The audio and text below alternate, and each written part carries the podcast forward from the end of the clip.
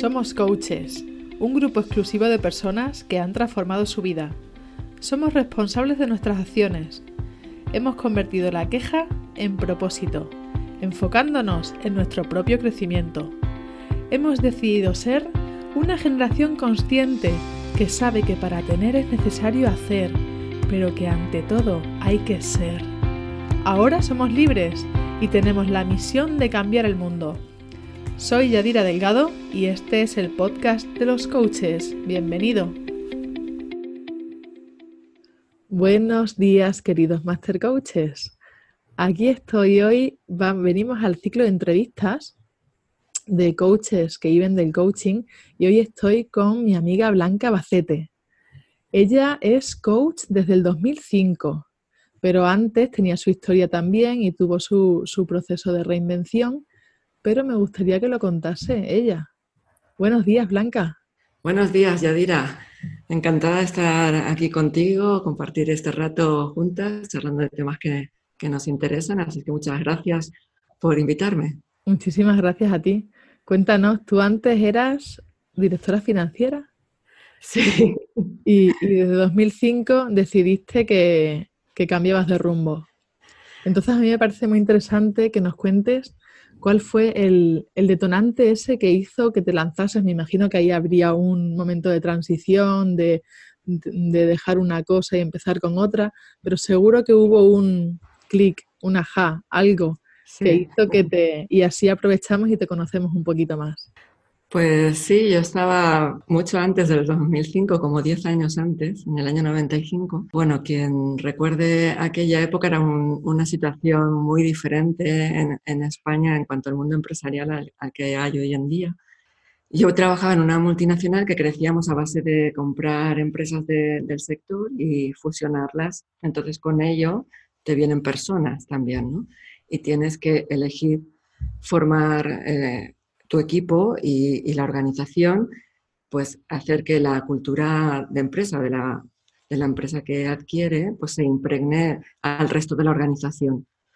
Y entonces en aquella época eh, una empresa consultora que eh, ofrecía talleres para la integración cultural sobre coaching y liderazgo, le ofreció al presidente de la compañía hacer todo un proceso en una organización que era bastante grande, además al ser de servicios, pues éramos muchos los, los empleados allí, ¿no? Y entonces, haciendo uno de estos talleres, y yo vivía en Madrid en aquel entonces, bueno, y ahora también, fue en otra ciudad, en Sevilla, me acuerdo cómo iba vestida y me vino un pensamiento, de esos que sabes que no son tuyos, ¿no? Te vino un pensamiento, un día estarás al otro lado. Y digo, al otro lado. Y digo, ¿qué será? Entonces yo ya me había interesado mucho por temas de, del desarrollo personal, me compraba un montón de libros, asistía a talleres incipientes que había por entonces y tenía conversaciones con el presidente de la empresa, que teníamos más o menos la misma edad también, y allí me di cuenta que era estar al otro lado acompañando a personas en procesos de cambio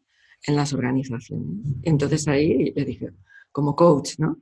Digo, pero si aquí en España no, no hay nada, digo, ¿qué hago? En 2000, en el, en el 95, en el año 95, porque la empresa consultora esta, tu bagajera del coaching ontológico, que sabemos que nació en Chile. Sí.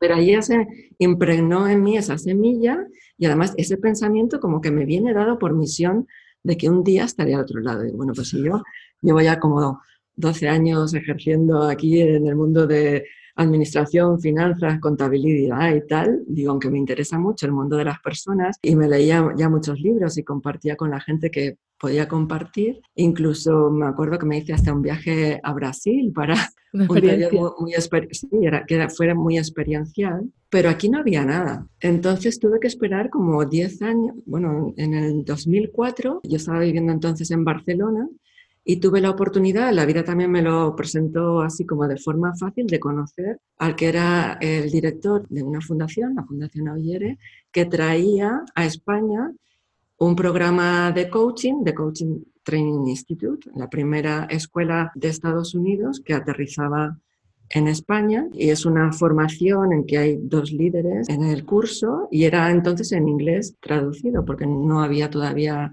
profesores en español. Y entonces ahí estaba yo en la primera promoción. y a partir de ahí ya empezó ¿no? Ahora se dice rápido, pero es que fueron 10 años después. Fueron 10 años 10 años después. después de que conocieses, que hemos Sí, hablado sí, nosotras muchas rápido, veces también. pero No, que hemos hablado nosotras a veces también, que yo digo, yo que he conocido el coaching mucho después, porque yo entonces, pues no, estaba jugando a las Barbies. sí. Y en aquella época, que me parece a mí que llevar dos, tres años ya es mucho, sí. y realmente, pues, pues no, si tú estuviste esperando 10 años, Bueno, en España no había nada, o salías fuera, pero después también es que nadie, casi nadie conocía que era el coaching. claro, claro, no, claro, porque como- que como no lo conoce nadie, es que a lo mejor tampoco tenías tú la, la prisa de que eso pasase tampoco. Pues en el año 95 fue cuando empezó en España pues eh, esta escuela y después ya empezaron a venir otras y ya empezó todo un movimiento y vamos, yo estaba emocionadísima, estaba súper contenta porque es que era mi sueño, el claro. que eso sucediera. Fue como, wow, esto existe, yo no lo sabía. No, sí que lo sabía, pero yo tuve que esperar todo ese proceso o haberme ido fuera a Estados Claro. Unidos o No, a pero Chile. quiero decir, desde en esos 10 años, pues tú seguirías leyendo y seguirías Sí, sí. metida en el mundo de, bueno, más Sí. desarrollo personal, ¿no? Aunque no fuese exactamente con el Sí, coaching, sí, sí, pero... Desarrollo personal, Claro. muy, muy metida. Y bueno, en ese momento, en ese momento tú decides formarte, Sí. pero ¿cuándo, ¿cuándo decides emprender? ¿Cuándo decides que cambia tu carrera completamente? Bueno, yo son momentos personales que me pusieron en la trayectoria, porque la vida también tiene planes para uno, ¿no? Eso lo aprendí después, que la vida te va presentando situaciones que no te esperas para nada. Yo esperaba jubilarme como directora financiera en esa empresa, porque además eh, estaba bien, estaba identificada, aprendía muchísimo. No era una sensación de, jubilarme por aquello de aquí me quedo en este puesto, porque yo soy una persona con, inquietudes y si estuve tantos años ahí es porque yo iba avanzando. Yo no empecé como directora financiera, yo eh, empecé, eh, tuve diferentes eh, posiciones ahí y, y esa pues fue la última, ¿no? La vida a nivel personal pues me presentó situaciones, pues la muerte de mi hermano por accidente, después la de mi madre y al poco tiempo mi padre y en ese momento, pues eh, la empresa donde yo trabajaba era una multinacional sueca, tiene otras mentalidades. Y mi jefe me dice, Blanca, ¿por qué no te damos una indemnización y, y- y cambias de vida y tal? ¿no? Porque son temas pues fuertes, ¿no? Los que tienes que, que afrontar. Y dije, venga, pues, pues vale, ¿no? Qué Y- suerte, ¿no? Por otra parte, qué suerte. Bueno, eso lo ves después, ¿no? Pero en ese momento no sabía, era como, vale, bien, allá voy, ¿no? Que la vida tenía otros planes para Claro. mí, porque si yo no hubiese soltado eso, pues quizás no, hubiese, no estaría donde estoy hoy, ¿no? Pasa que eso lo ves después, ves a, a Sí. posteriori, ves la trayectoria y la vida hacia donde te empuja, ¿no? Entonces yo tuve que romper una, una creencia limitante que me, muy fuerte, muy arraigada, que yo me había puesto de pequeña, porque yo soy hija de inmigrantes españoles Argentina y mis abuelos y tal. Ah, sí. Eso no lo sabía. Ah, ¿no? No. Sí. Entonces, bueno, yo soy hija de, de emprendedores, ¿no? Porque que, que más yo- Sí. una de las empresas de, digamos, de dejar tu país, irte a otro, construir, bueno, mi padre eh, a través de negocios, ¿no? Era una época también en que era como más normal ser empresario y emprendedor, ¿no? Ha sido más posteriormente cuando nos hemos como acomodado un poco a que sea e- el otro el que me emplea. Pero yo cuando mi padre quiso regresar a España, pues pasó una época difícil, eh, de que pues su país ya no era su país, su familia no era su familia, entonces hay como una desestabilización emocional, ¿no? Entonces ahora ya lo sabemos, ¿no? Que en el mundo emprendedor la parte personal y emocional es, es muy importante. Y entonces yo de pequeña me hice como esta, esta declaración a mí misma, yo nunca tendré una empresa a mí que me contrate, Ya. yo trabajaré para otros. Entonces, claro, yo después la tuve que romper. Pero porque, por, claro, porque tú lo tenías asociado a que tu, a que tu padre había sufrido por ese tema. Claro, claro, Claro. Yo Sí, creo, sí. es, yo, yo también he trabajado la creencia esa, también más por, y eh, de hecho he hablado en algún podcast, Mm, porque hay un, yo he crecido con, con lo de el que vale, vale y el que no empresariales, Mm. Porque ahí hubo una época, claro, que era todo el mundo era emprendedor. O sea, mi abuelo es que no le quedaba otra que ser emprendedor porque no le contrataba a nadie y tenía sus tierras y los otros abuelos tenían una tienda pero eran todo unas cosas muy pequeñas y, mi abuelo, por ejemplo, que era el campo, mm. el materno, que era trabajo de campo, pues estaba totalmente condicionado al, tiempo, ¿no? Meteorológico. Y entonces mi abuelo siempre ha dicho que nada de eso, que él no quería nada para sus hijas ni... Hmm. Mis abuelos por parte de padre sí que tenían la tienda y sí les fue en principio bien porque cuando todo el mundo tuvo que emigrar a Alemania, Suiza a buscar hmm. trabajo, ellos sí consiguieron quedarse aquí en consiguieron, era lo que querían, quedarse aquí en España y, esa tienda les pudo mantener. Mm. Y por ahí sí tenía, pero por parte de mi otro abuelo pues tenía la creencia esa de que no, no, que no, si no, emprender es malo, caca. Claro. Sí, entonces, bueno, pues instalamos creencias. Claro, que, yo creo que, es que llega un momento que la vida te presenta la oportunidad de desafiarla, ¿no? Porque tiene algo mejor para ti. Vas a crecer. me, he centrado un poquito más en esto porque creo que puede haber muchas personas que se sientan identificadas con esto porque al mm. final no era una cosa solo tuya ni solo de, tu familia. Mm. Una época en España en la que nadie quería para sus mm. hijos que tuviesen un negocio, que emprendiesen. De hecho, cuando yo estudié, que estudié empresariales, por cierto. Ah, mira, porque eras del, clan de los de mi abuelo. Pero bueno, me fue muy bien estudiar empresariales. Hice una gran carrera.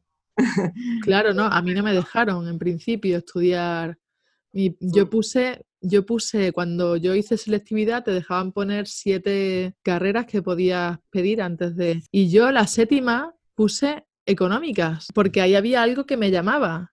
Pero todo el mundo me decía que no, que no, que no. Pero había algo ahí que me llamaba. Y obviamente, como era la séptima, iba si yo puse todos los magisterios delante, que no quería hacer magisterio bajo ningún concepto, pero mm. estaban todos los magisterios delante por todas esas creencias. Y bueno, entonces tuve que romper esa, esa creencia limitante y insistí un poquito más, porque estuve como dos años sabáticos, pero proactiva, ayudando a otras personas a, a mm. hacer crecer su, su, negocio y tal. Y ya me di cuenta que la vida tenía algo diferente para mí. Estuve trabajando también con con, una, con la consultora esta de coaching, pero ahí me di cuenta, digo, no, digo, yo lo que quiero es ser coach.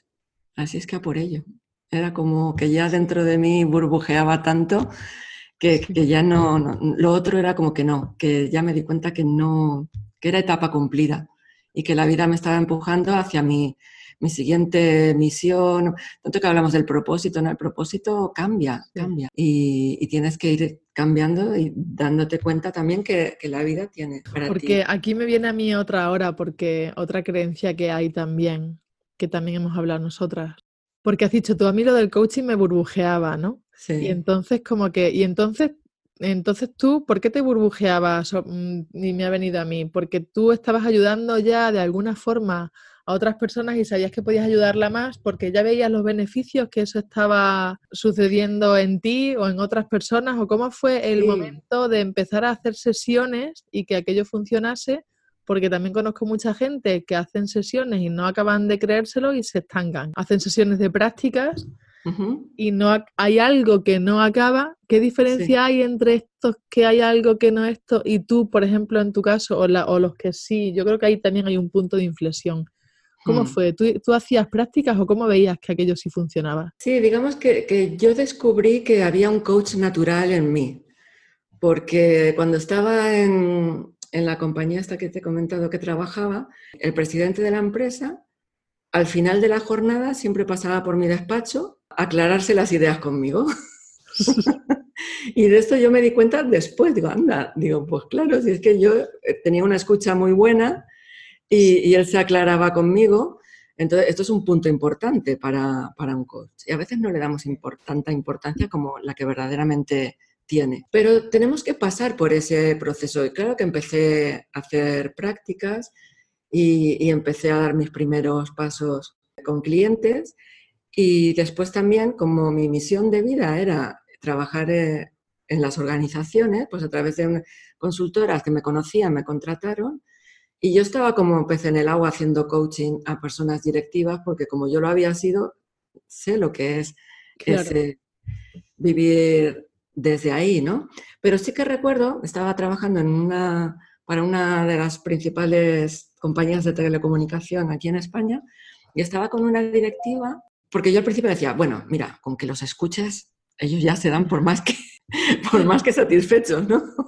Porque las personas hoy en día es que como casi nadie te escucha, ¿no? Pues solo con que te escuchen ya te desahogas y ya es algo muy grande. Pero ese era yo que no le estaba dando en ese momento toda la importancia que tiene.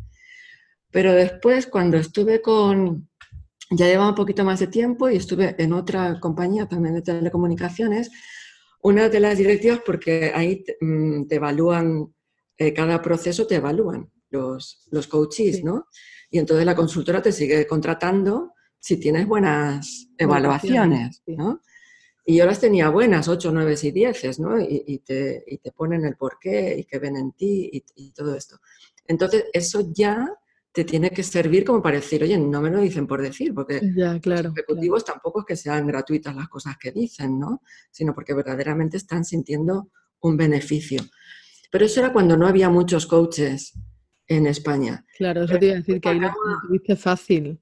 Al cabo del tiempo, que ya sí que había competencia con otras empresas y otros coaches de otras empresas en las mismas compañías, que cuando son grandes, igual tienen a, a dos o tres empresas de coaching porque son muchos, ¿no? Y bueno, su forma de hacerlo.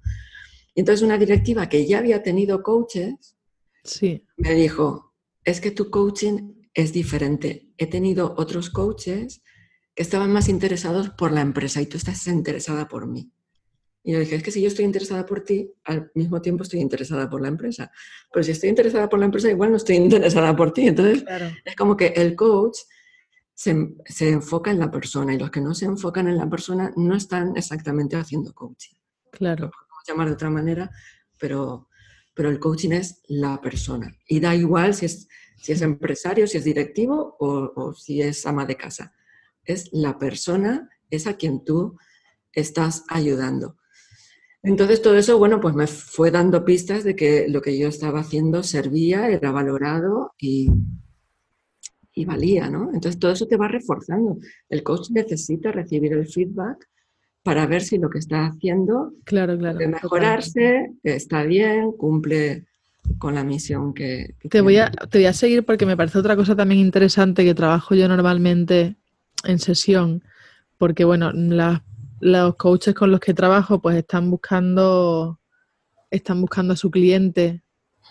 Y hay una cosa que esto sí que el coaching es la persona, esto lo tenemos claro, pero tú de lo que has visto y de, de, cómo estabas tú en ese momento, esto para que a la gente le llegue, para que a la gente le llegue, no le, o sea, a ti te contrataban porque tenían que hacer unos objetivos en la empresa uh -huh. entonces tú ya ahí trabajabas sobre la persona. Sí. Pero si no, no, me parece a mí, es una sensación, una creencia que tengo yo, que no se considera prioritario trabajar sobre las personas. Entonces lo que tienes que hacer es intentar llegar a ellos a través de otras excusas o a través de otras cosas. La forma de venderlo es una cosa y lo que tú haces para que consigan el objetivo es lo que tienes que hacer para que lo hagan. Claro, sí. ¿Sabes? O sea, tú sí que le dices, bueno, si, si tú haces este proceso, los resultados aumentarán, no te puedo garantizar cuándo ni cómo, pero que, que, que, que aumentan seguro, por, simplemente es por, por, por, lógica del proceso, ¿no? Si toda una persona, en lugar que esté desgastándose, porque yo como he vivido eso, ¿no? Las empresas, ¿qué te dicen cuando te contratan? Orientado a resultados. Y yo como directora financiera exigía a los, a los gerentes, a los comerciales, a todos que consiguieran los resultados. Ahora, la manera de conseguir los resultados es lo que marca la diferencia. Claro. Si tú solamente te estresas porque sientes como una carga el resultado que tienes que obtener, eso ya te quita rendimiento. Si tú liberas esa carga, el resultado aumenta exponencialmente porque tú te sientes vital y porque cuando tú empiezas a darte cuenta de la importancia que tiene la energía del ser humano, pues es que lo es todo. Claro. Entonces no es lo mismo estar en plena energía, entusiasmado, enfocado, eh, sentir que lo haces porque tú quieres, porque vales, porque es tu objetivo y tal, que no con la queja, eh, con menudo objetivo me han puesto, menudos presupuestos para este año, fíjate, entonces estás en qué? En la carencia en la, en, y tú solo te debilitas y muchos lo consiguen, pero a un precio muy caro. Entonces, están creando un mundo en el que no hay satisfacción, ¿no?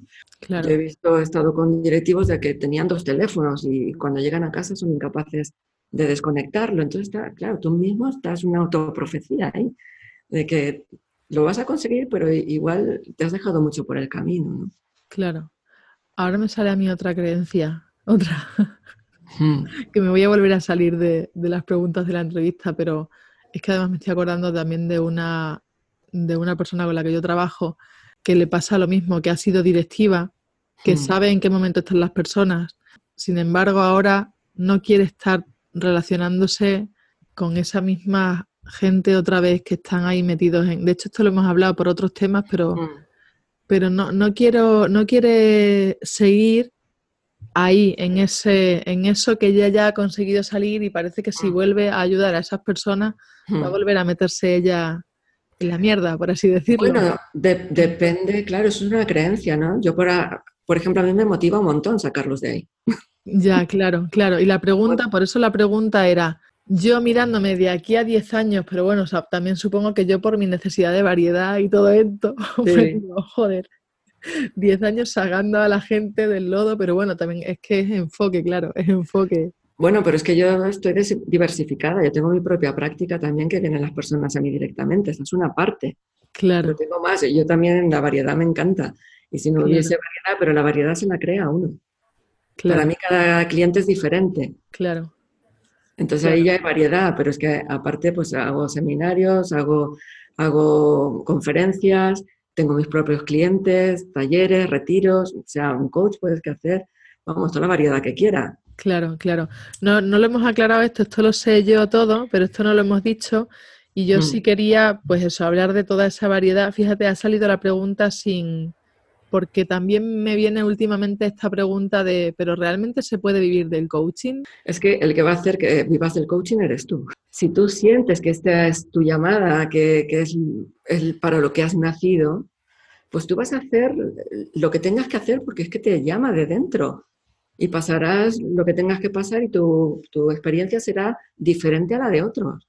Pero el que va a construir que poder vivir del coaching eres tú. Y lo de vivir es como muy amplio, ¿no? Ah, no, totalmente. No, lo es amplio totalmente.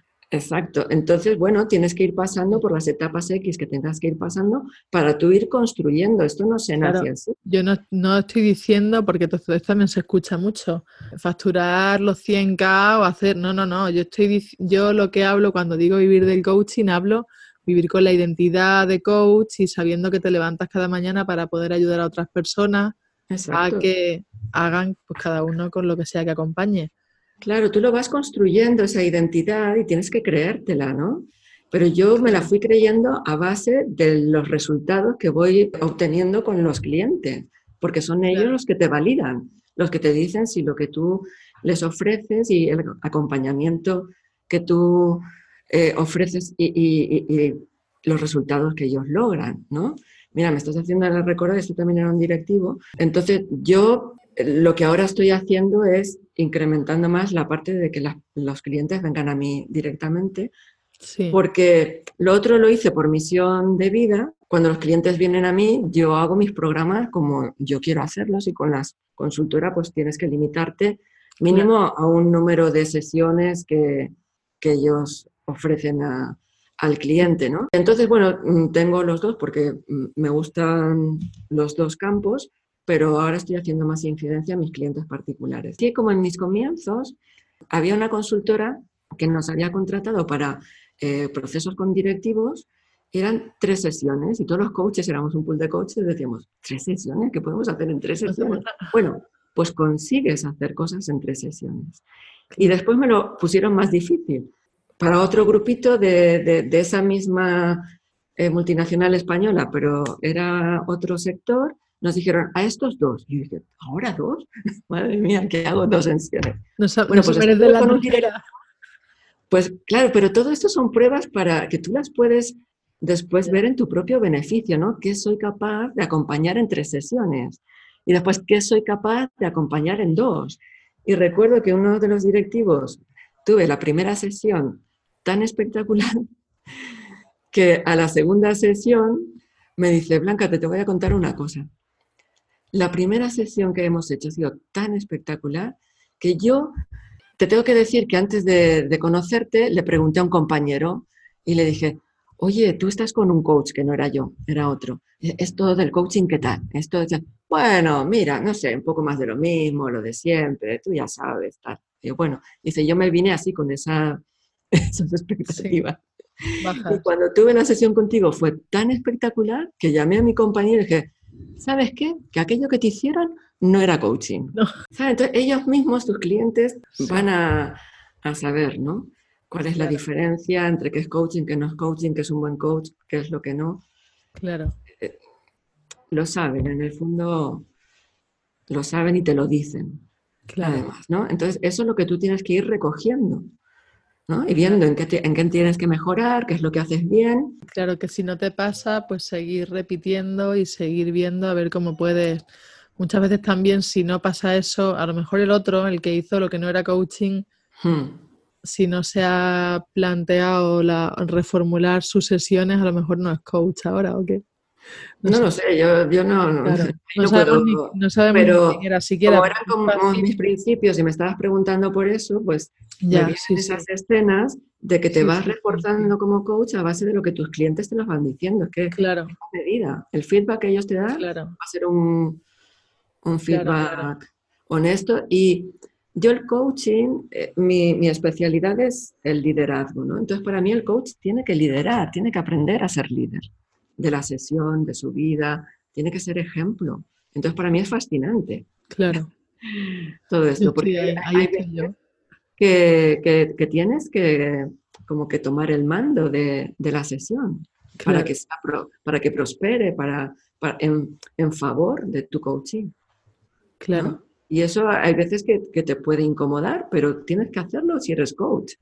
Claro. ¿No? Igual como persona, tú en tu vida normal no harías ciertas preguntas o no lo harías de cierta manera, pero como coach, si tú estás conectado, te sale esa pregunta porque tienes una gran escucha y esa es la pregunta que le viene bien a tu coach en ese momento.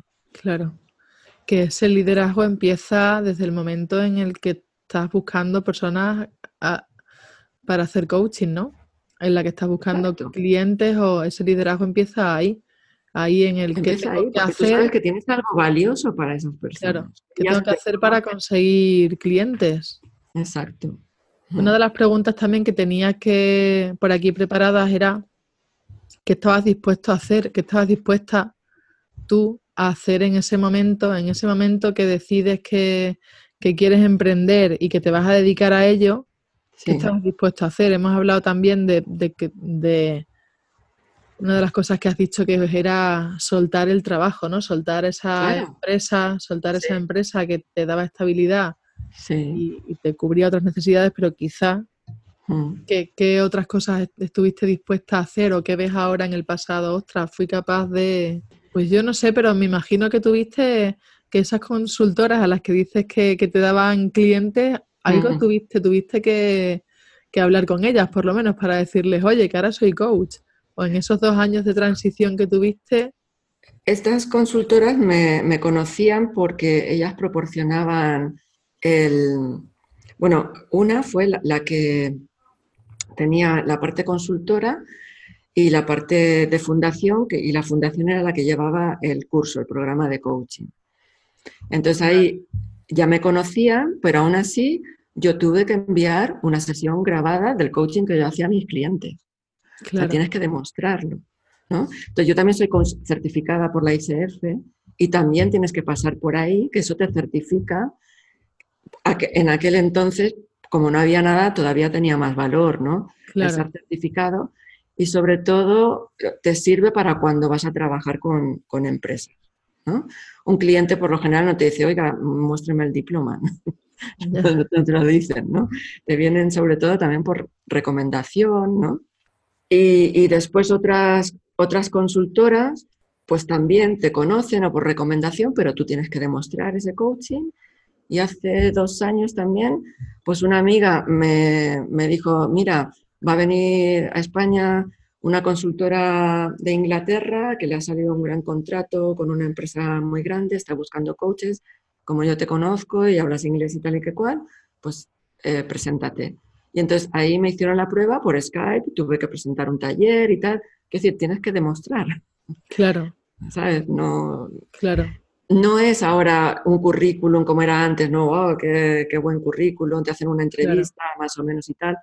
Ahora como coach o son grabaciones de, de, sesiones o en esa ocasión, por ejemplo, era un taller en directo con un grupo directivo y yo les tuve que hacer un taller eh, online a, ellos y que vieran ahí pues, pues mis, mis dotes, mis artes. Claro, parte de, del proceso de crecimiento personal. Perdona, que no parte de, Eso forma parte también del proceso de crecimiento personal, ¿no? Porque Hmm. Porque si no estás dispuesto a grabarte una sesión y mandarla, pues ya dice mucho, por ejemplo. Claro, pero es que, puedes, puedes hacer tantas pruebas, grabar tantas y ver cuál es la mejor y, enviarla mejor, ¿sabes? Quiere decir que no es en vivo y en directo, ¿no? Pues como me pasó a mí en la última consultora, hay otras posibilidades, ¿no? y ahora con todos los recursos que tenemos, pues es preguntarle a un compañero mismo, empezar con, empiezas con compañeros, ¿no? A, claro. hacer sesiones. Oye, ¿te importa que te grabe? La escuchamos juntos, nos, sirve a los, nos sirve a los dos escucharnos. Y esto es lo que yo hago. Yo también soy mentora y supervisora de, directivos que, se forman como coaches. Y esto es lo que hacemos, ¿no? Les superviso, les hago grabarse las sesiones y después vemos, bueno, aquí qué ha pasado, qué te ha pasado, qué podías haber otro día mejor. También una conversación con una chica que fue clienta también y hemos vuelto, hemos vuelto a hablar y decía ella, ahora se ha formado, primero cuando hizo el proceso no era coach, ahora Raíz se, se formó y me decía, oye, ¿tú cómo empezaste a, hacer las sesiones? Y yo decía, pues yo buscando gente que quisiese de forma gratuita. Claro, yo me propuse ahí estar dos meses intensivos solo dando sesiones gratuitas Hmm. Y ella me decía que ella no se atrevía, pues eso, a que lo voy a romper, lo que decíamos también. que eso forma parte del proceso de crecimiento, por eso te lo decía, que si ahí te quedas bloqueado ya, pues que no... Totalmente, hay que atreverse a romper, ¿no? Los miedos y yo me acuerdo que en aquella época la formación era presencial, ¿no? Y en Estados Unidos se utilizaba mucho todo lo que es online, pero en España en el año 95 online, aquello, ¿esto qué es? No? Digo, perdón, en el 2005, la formación era el 2005. Todavía no, nada. Y nos decían, eran formaciones de fines de semana, y entonces el viernes ya nos decían, mañana sábado tenéis que tener un cliente para practicar. Y yo me acababa de trasladar a Barcelona y todavía no tenía así amigos, y digo, pues, ¿ya quién? ¿Ya quién? Ya hago yo coaching un sábado, además y tal, ¿no? Y cuando llegué a casa tenía en el contestador automático el recado de una amiga de Madrid y dije, Buah, ya tengo, ya tengo cliente, ¿no? Entonces la llamé, le dije, ¿te importa? ¿No? Encantada. Y también le fue tan bien esa sesión que después a los pocos días me llamó una clienta suya, ella era, bueno, es reflexóloga podal y tal, me llamó una clienta suya, oye, que me han dicho que estás haciendo sesiones para entrenarte, yo quiero, yo quiero. Bueno, y así empieza, ¿no? Un poco el boca a boca. Claro. Si a alguien le va bien, pues te va recomendando. Y si no, promocionar tú que te recomienden o... Claro. ¿Sabes? El que algo quiere, algo le cuesta, dice, ¿no? Entonces tienes que poner esa energía. Eh, haciéndote pequeño no contribuyes al mundo, ¿no? Y tienes algo muy valioso. Claro. Entonces, en lugar de enfocarte en tus miedos y tal, dices, a ver, esto valioso que yo tengo para ofrecer, ¿merece la pena que esté aquí guardado y, se empolve y finalmente no, llegue a, buen puerto? O, o venga, para adelante. Claro. Oye, y ahora hablando así de algo más práctico y mirando al pasado, una estrategia que te haya ido a ti bien y mm. una que te haya ido mal.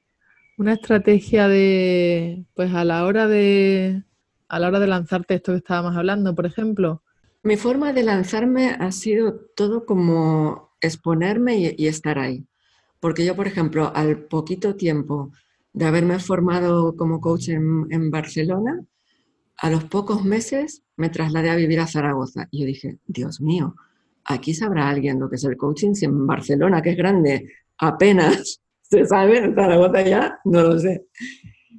Y a los pocos días de llegar a Zaragoza, pues me llama un, un colega que yo había conocido a través de otra amiga coach y había hecho uno, no, el taller lo hice después con él. Y me llamó y me dice, Blanca, tengo un posible cliente en Zaragoza, te lo paso. Y ese cliente vivía a pocas manzanas de mi casa. ¿Sabes? Entonces fue como así, empezaron a aparecerme clientes y yo en aquella época eh, pues estaba en, la página del portal del coaching y con una amiga que habíamos, eh, que ella había fundado Arquitectura del Éxito, me invitó a participar, pero yo tenía poca visibilidad a nivel online. Bueno, yo entré en, el mundo también del, del, desarrollo personal, la espiritualidad, la meditación, empecé a dar charlas y bueno, te vas exponiendo, mm, la gente te va conociendo, sabes quién eres, sabes lo que haces y la cosa es así. Y mi estrategia siempre ha sido eh, invitar a la persona y hacerle una mini sesión. Esa siempre ha sido la estrategia que a mí me, me funciona por mi, forma, por mi forma de ser. Y, y, no he tenido no es. ¿Casualidad? El único, no que tuve fue el año pasado porque no lo hice de esta manera.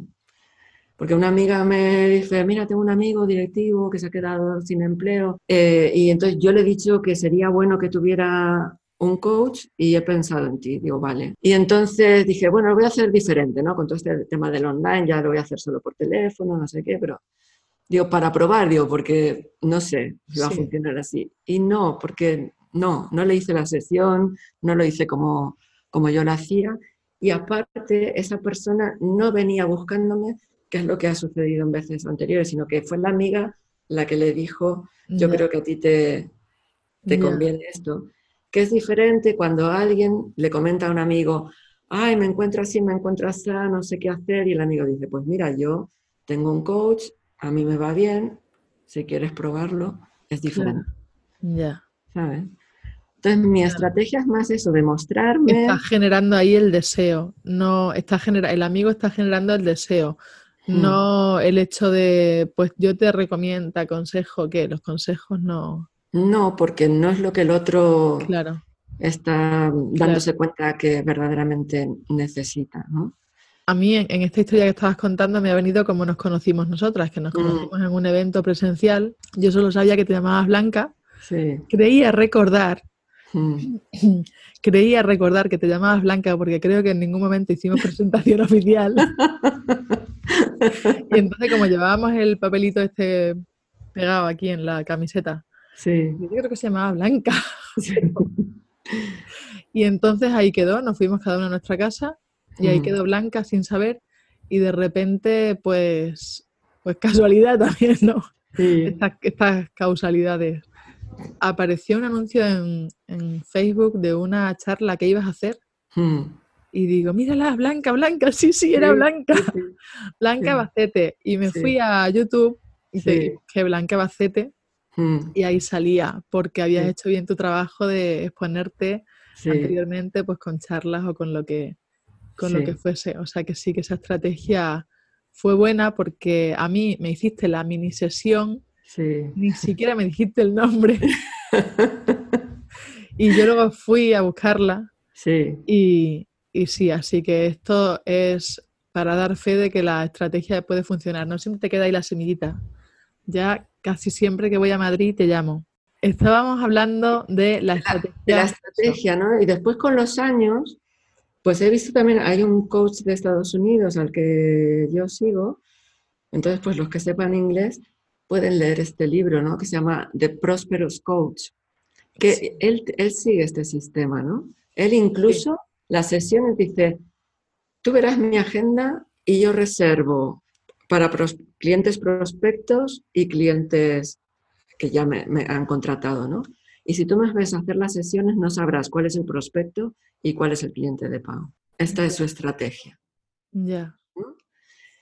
Y, le va muy bien también. Claro. cada uno yo creo que tiene que encontrar qué es lo que a cada uno le va, porque cada uno somos diferentes también. A mí ya desde ese momento, de hecho yo tengo el libro, no me lo he leído, la verdad, No lo he leído Mm. porque no ha llegado el momento que me llamas Mm. tanto. Sí lo tengo porque me lo dijiste entonces y ahí está. Pienso también quizá que depende de, del momento en el que te encuentres. Porque... A mí esto la verdad que lo único que hizo fue corroborar como, como yo lo hacía, ¿no? Ya, Porque claro, no es que claro, lo hago sí. porque lo hace, sino que digo, ah, mira, Ya, ya. Sí, no soy la única, vaya. no soy la única y, y- y funciona, Claro. ¿no? Sí, sí, sí, yo, yo estoy convencida de que funciona y de que yo estoy convencida y lo que yo mm, digo siempre es eso, que hay que exponerse, que hay que exponerse, que tienen que conocerte, que sobre todo tienes que tener la identidad de coach clara y decir, sí, yo soy coach. Bueno, y además, fíjate, me estás haciendo recordar que yo también en la alianza, ¿no? Conocemos todos la, herramienta de, de la alianza, que es la que tienes que crear con tu cliente, Sí, y además después la puedes ir cambiando a medida que va avanzando el proceso, puedes incorporar, modificar, y es muy importante esta herramienta. Yo en mi herramienta y sobre todo en los principios y con los que eh, mentorizo para que se están formando co- como coaches, les digo, ¿me das permiso para equivocarme? Claro, Entonces ahí ya te quitas tú un peso de encima y además es que sabes que un coach nunca se equivoca. ¿Y por qué? Nunca se equivoca. Porque si yo te ofrezco una, una posibilidad, una alternativa y tú me dices que no, entonces te digo, ah, entonces que sí. Entonces Claro. no me he equivocado, ¿no? Sino que he propiciado abrir la conversación de manera que el cliente se dé cuenta de qué es lo que no y le puedo ayudar a que salga qué es claro, lo que sí. claro. Entonces- Explícanos la herramienta de la Ah. alianza porque dice, ¿sabemos todos lo que es la alianza? A lo mejor no. A lo mejor no sabemos todos lo que es la alianza. La alianza es acordar con tu coachee cómo vais a trabajar juntos, qué es lo que queréis el uno del otro y cómo lo vais a hacer. Y además, si uno de los dos no lo cumpliera, el otro tiene el, el derecho de decir, oye, que esto no está dentro de nuestra alianza.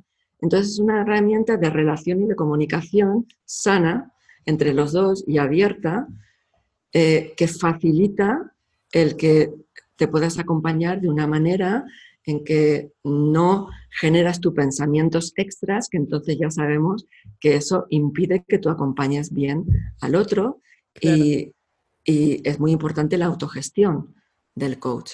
Pero si tú ya eh, clarificas el, el escenario, clarificas el entorno y entonces creas el espacio de seguridad que es muy importante, que un coach genere eso desde el principio y lo mantenga durante todo el proceso. Claro, bueno, es como, como una, es un acuerdo, ¿no? Un acuerdo también. Acuerdos, pero que son básicos de una relación sana y próspera y son súper importantes. Por eso lo menciono, porque a veces es como que no se hacen o no, o no se les da importancia y es como construir una casa sin cimientos. O sea, una de las de, la, de lo potente del coaching es que tu coachee confíe en que tú eres la persona que lo va a ayudar y acompañar. Porque si no existe esa relación de confianza y de seguridad y que puede expresar sea lo que sea en un espacio seguro, confidencial, pues no es lo mismo. Y que tú como coach también tengas la posibilidad de manifestar, mira, estoy sintiendo algo que no me cuadra, o "Mm, mira, lo siento, pero hoy me ha pasado algo y, y necesito soltarlo para clarificar y que esto pueda continuar. ¿no? Si no quedas, eh, eh, creas tú ese espacio de, de confianza, igual te quedas con pensamientos extras que no favorecen el proceso. Sí, sí, totalmente de acuerdo. Y vamos a ver ahora ya para ir terminando. Dime un, un referente que tengas tú en el mundo del desarrollo personal. ¿Referentes en el mundo del desarrollo personal de, de España o de... De donde tú quieras. Para ampliar, para am- ampliar. Siempre, desde hace muchos años, he seguido a Robin Sharma. Lo vi yo a Robin Sharma, lo vi en el Bing One. Sí, yo estuve con él, me sacó una foto, pero después me robaron el teléfono hace unos... Ya- no la tengo, lo, lo tengo como, como recuerdo. Vea, ahí Pero- estuvimos muy cerca. Ahí, ahí no nos conocíamos y estuvimos muy cerca también.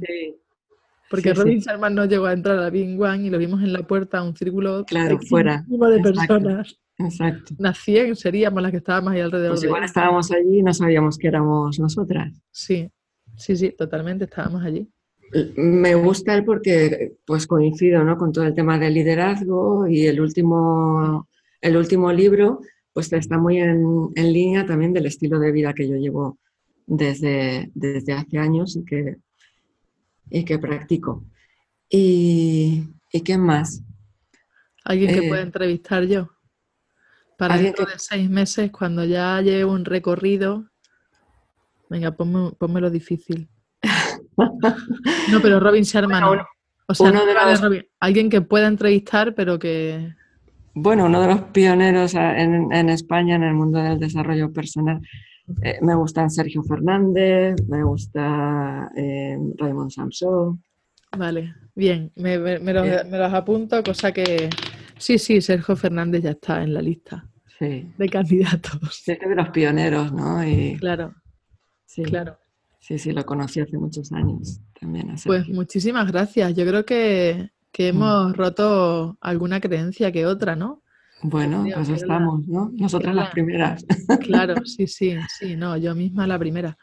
Que yo creo que, mm, que, era una entrevista que yo quería hacer para que se viese un coach que tenía un bagaje ya, que no era algo nuevo de ahora, de los últimos años, que desde el año 95 ya se está formando, que has dado charlas, que has dado que has dado talleres, que haces retiros y que haces todas estas cosas que haces sí.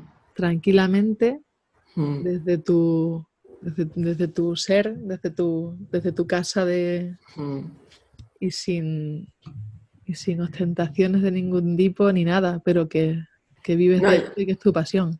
Yo conozco a tantos coaches de mi época que les va muy bien y no tienen ni página web ni se los conoce. ¿Sabes? Que parece que si no tienes página web y no se te conoce, como que no existen. Y hay muchísimos. Muchísimos coaches que están haciendo una labor increíble. Y, y, además, pues yo ya aprovechando esto los animo. O sea, yo creo que la profesión del coaching no, no es por casualidad que, haya nacido en esta época. Es algo muy necesario para el mundo de hoy. Hay tantas personas que necesitan ayuda de este tipo para que todos florezcamos. Sí. Ya está bien de, de, vivir desde el sufrimiento, desde la carencia, desde la impotencia, desde la frustración, desde el estrés. Uf, no, fuera, ya se acabó, ¿no? Entonces es ponernos en, esa posición de encender nuestro liderazgo y, poder ayudar cada uno como, como, sea. Es valioso. Cualquier pequeña ayuda que puedas hacer en este sentido va a ser muy, muy valorada. Así es que los animo a todos a que hagan lo que tengan que hacer, pero que lo hagan. Claro, a que, haga, a que hagan lo que tengan que hacer y lo que sientan que, pueden hacer, ¿no? A mí, por ejemplo, el mundo online sí me gusta mucho, me siento mucho más cómoda en el mundo online. Que... el, mundo online lo puedes hacer, yo lo hago, quiero decir, yo tengo sesiones eh, online también. Ya, ya, ya. o sea, que el mundo online existe de Pero para manera. Mí, para mí, por ejemplo, me resulta más fácil exponerme en el mundo online que exponerme offline. Claro, cada uno tiene que buscar su... Con tal de hacerlo, que cada uno busque cuál es eh, aquello que le va como, persona, ¿no? Claro. Eso es muy importante porque en el coaching, ¿qué hacemos? Sacar la autenticidad de las personas. No le decimos que sea alguien diferente. Sé tú, busca tu, tu, forma, busca tu manera que existe, seguro. Tú la vas a crear, somos creadores de nuestra realidad. Crea la tuya, pasito a pasito y sal, sal ahí. Están esperándote muchos. Pues sí, pues muchísimas gracias. muchísimas gracias, Blanca. Ha sido un placer compartir este ratito contigo. Y hasta aquí el podcast de hoy. Muchísimas gracias por acompañarme. Muchísimas gracias por estar ahí al otro lado del auricular. Sin ti esto no tendría sentido. Y ya sabes, si te ha gustado esto, comparte, dale a corazoncitos, haz comentarios, lo que veas más cerca en la aplicación desde la que estés escuchándolo. Este ha sido un podcast más en el que estamos un paso más cerca de lograr nuestros objetivos. Un abrazo fuerte y hasta la semana que viene.